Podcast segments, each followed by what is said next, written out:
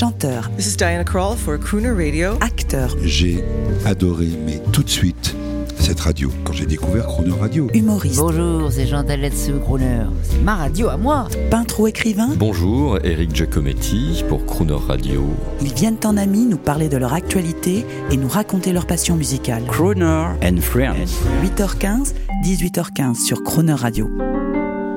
Cette semaine sur Croner Radio, à l'occasion de la sortie de son nouveau film My Son, avec James McCoy et Claire Foy, c'est le réalisateur Christian Carion qui est notre invité de la semaine, depuis l'hôtel Bristol à Paris. Bonjour Christian Carion. Bonjour à vous. Vous êtes, je rappelle, vous êtes l'un de nos réalisateurs français, l'un des réalisateurs français dont on est le plus fier pour l'humanité de vos films, pour vos inspirations. Et là, voici que vous signez le remake anglophone de votre film français Mon garçon de 2016 qui devient Mason en 2021 et qui sort le 3 novembre. Vous n'allez pas déménager en Amérique, Christian Carion? Euh, non, je n'ai pas envie de m'installer à Los Angeles avec une piscine vue sur mer. J'avais envie euh, de, de, reprendre ce, ce, projet, cette histoire et de la raconter autrement dans une autre langue. Oui, parce que je pensais à notre ami euh, du Nord, parce qu'on va parler des gens du Nord qui font du cinéma. Euh, mhm. Il mm -hmm. y, a, y a, je sais pas si on peut dire une bande, mais il y a des gens. Il y a une ch'ti connection. Il y a une ch'ti connection, et dans la ch'ti connection, il y a, y a notre ami Danny Boone qui à un moment était parti aux États-Unis. Oui, oui, on s'est même vu là-bas. il était installé à Pacific Palisades à Los Angeles et euh, oui, c'était une période. Je pense qu'après euh, l'immense succès, je vous rappelle quand même que c'est celui qui a réussi le plus gros succès de tous les temps en France. 20 millions. 20 millions de spectateurs pour euh, les ch'tis. Avant, il y en avait un autre qu'on a tous vu à la ah télévision. Bah bien sûr, il y avait la, la grande vadrouille. Oui. Et d'ailleurs, au moment, c'est drôle, au moment où euh, comment les ch'tis caracolaient, ils ont ressorti la grande vadrouille sur les écrans pour essayer de faire tourner encore le compteur. Bon, ça nous a permis de le revoir d'ailleurs. Mais euh, non, les ch'tis sont voilà au-dessus de, de, tout. Et, euh, et juste après, euh, ça a été compliqué pour lui en termes de notoriété. Et aller au Los Angeles, il m'avait dit c'est juste génial de pouvoir euh, pousser un caddie dans un magasin sans que personne vienne me voir. et, et, et là, on en revient à vous. Euh, il avait une idée, c'était que son film devienne un film américain. Oui. Et Will Smith était euh, sur le coup, comme on dit chez nous, Mm. et les choses ne se sont pas faites. Mais vous, vous avez internationalisé votre film, on le répète, parce que et, c'est vous qui l'avez réalisé. Il y a eu très peu de cinéma, j'ai un peu réfléchi, de cinéastes euh, français qui ont fait carrière euh, aux États-Unis. Vous, en l'occurrence, le film est anglophone, on va en parler, mais je pense à Jacques Tourneur, Jean Renoir, Jean-Pierre Jeunet, Jean-Jacques Hano. Il n'y a pas beaucoup de cinéastes français qui ont fait une carrière internationale. Vous avez conscience de ça? C'est peut-être le début pour vous? Non, je répète, je, je cherche pas à faire. Euh, J'ai des projets. En fait, ce qui compte pour moi, c'est euh, où on doit raconter l'histoire. Si l'histoire se passe aux États-Unis, alors il faut le faire là-bas. Si l'histoire se passe euh, au fin fond de l'Afrique du Sud, ben c'est un, un, ça sera un film sud-africain. En fait, c'est le terroir de l'histoire qui détermine son, son, lieu de tournage quelque part. Et cette histoire-là de Myson, elle, elle est totalement imprégné, imprégné des Highlands en Écosse. Donc euh, c'est là que ça se fait et là-bas bah, ils parlent anglais. Ouais. Alors Myson, moi le spectateur, je vais, on va le, on va le pitcher très rapidement pour ceux qui attendent euh, qui, n'auraient pas vu le film de 2016 Mon garçon. Un père, un père moderne, un père qui est dans le divorce, qui voyage beaucoup. Euh, son fils est kidnappé dans un camp de vacances il reprend conscience de son rôle de père, il part à la recherche de son fils et ça devient une intrigue policière. Je l'ai bien pitché, oui, Christian Carion. C'est d'abord et avant tout l'histoire d'un homme qui n'est pas là, d'un père absent qui, euh, pour des raisons professionnelles et aussi un choix, euh, euh, fait qu'il s'est totalement volatilisé à l'étranger. Évidemment, son couple a explosé et euh, il doit revenir précipitamment parce que euh, son ex lui a laissé un message expliquant que leur gamin avait disparu. Et là, euh, il arrive et il ne sait rien évidemment puisqu'il n'était pas là. Et je pense, enfin c'est pas que je pense, c'est qu'il est dans une telle culpabilité de ne pas s'être occupé du gamin que euh, il va se mettre effectivement comme un vrai chien de chasse à essayer de trouver euh, qu'est-ce qui a pu comprendre qu'est-ce qui a pu se passer. Il va aller plus vite que la police pour des raisons que vous découvrirez en allant voir le film, mais il va surtout franchir des limites. il va aller loin euh, dans sa quête et moralement euh, faire des choses qui sont discutables. Félicitations parce que le film est court. Le film français était court. Le film, euh, on va dire, on, on va pas dire le film américain, le film anglophone Mm. est court aussi. Et alors, vous avez conservé, c'est peut-être aussi ce qui fait que vous réalisez, c'est très rare hein, quand il y a un scénario qui part à l'étranger, c'est un autre réalisateur, une autre sensibilité. Là, c'est vous parce que vous avez une technique très spéciale dont on va parler un instant. Mm. Mais euh, moi, je pensais euh, à la nouvelle vague, à Godard. Est-ce que Godard, par exemple, n'a pas été l'initiateur de la technique dont vous allez nous parler? Non, c'est Claude Lelouch. C'est le louche. C'est Claude Lelouch parce que euh, Claude euh, a toujours, s'est toujours ingénié à, à amener euh, des imprévus, des accidents dans ses propres films, quitte à donner des faux scénarios aux acteurs, hein, ou leur donner un scénario en disant voilà c'est le point de départ, mais euh, on va pas vraiment faire ça. Mais vous, vous le faites de manière très cadrée. C'est-à-dire que tout est prévu, excepté le rôle principal, tout est calé, et quand il arrive, vous le laissez dans l'imprévu. C'est ça? C'est exactement ça. C'est-à-dire que le, le rôle principal, euh, le papa, le père euh, qui revient, euh, lui n'a pas le scénario. Donc il ne sait pas du tout où est-ce qu'il met les pieds. Il sait juste qui interprète son ex, parce qu'il est quand même censé la connaître. Mais les autres acteurs, il va les découvrir au fur et à mesure que le film avance. Donc on est dans une situation où tous les autres acteurs ont le scénario.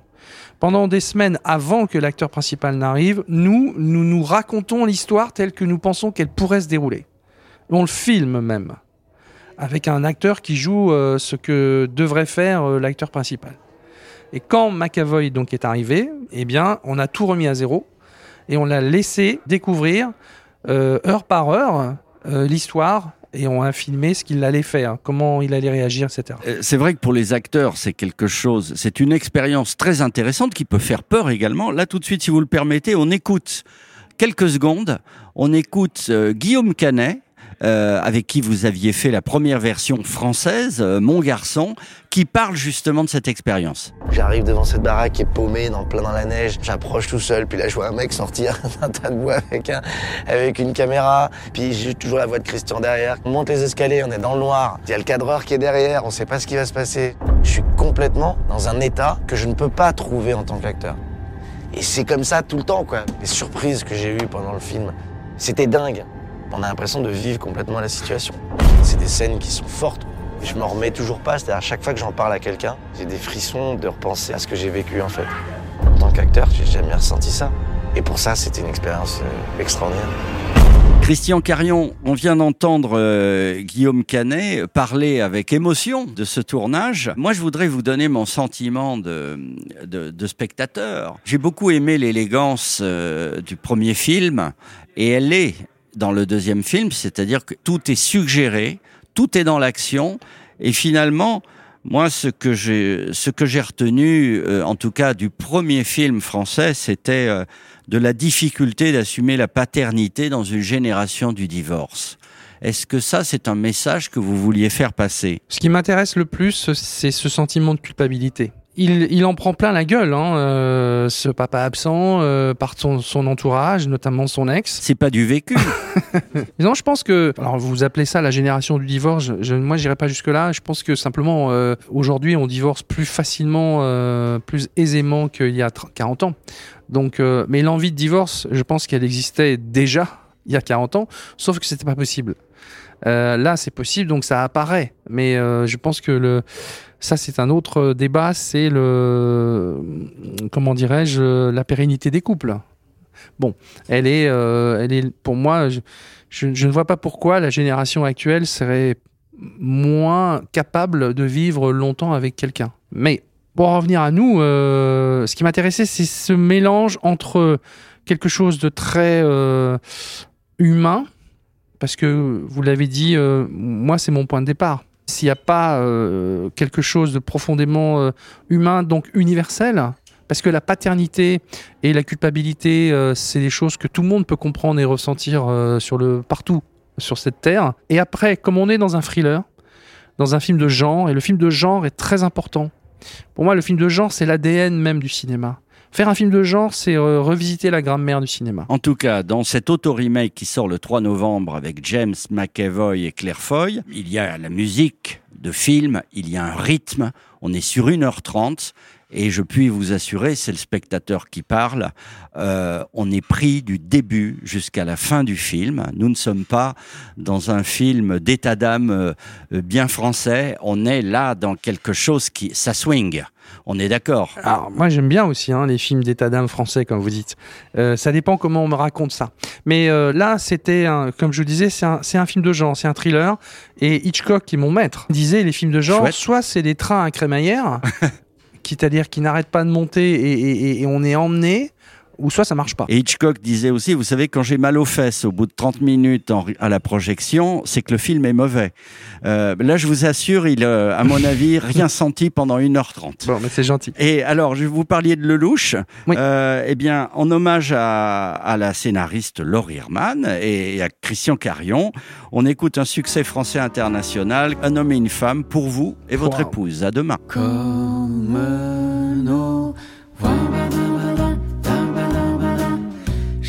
tout babadabada, dabadabada, nos cœurs ivoient badabada, dabadabada, comme une chance, comme un espoir.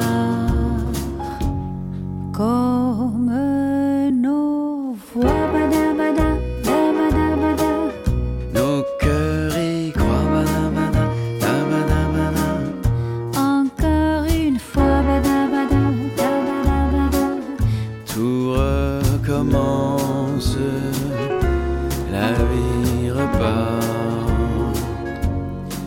Combien de joie, bien des drames, et voilà, c'est une longue histoire. Un homme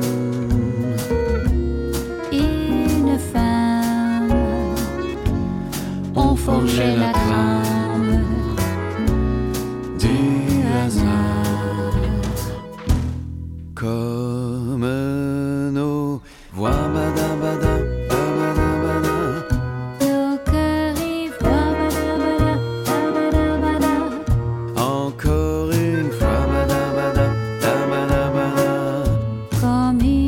une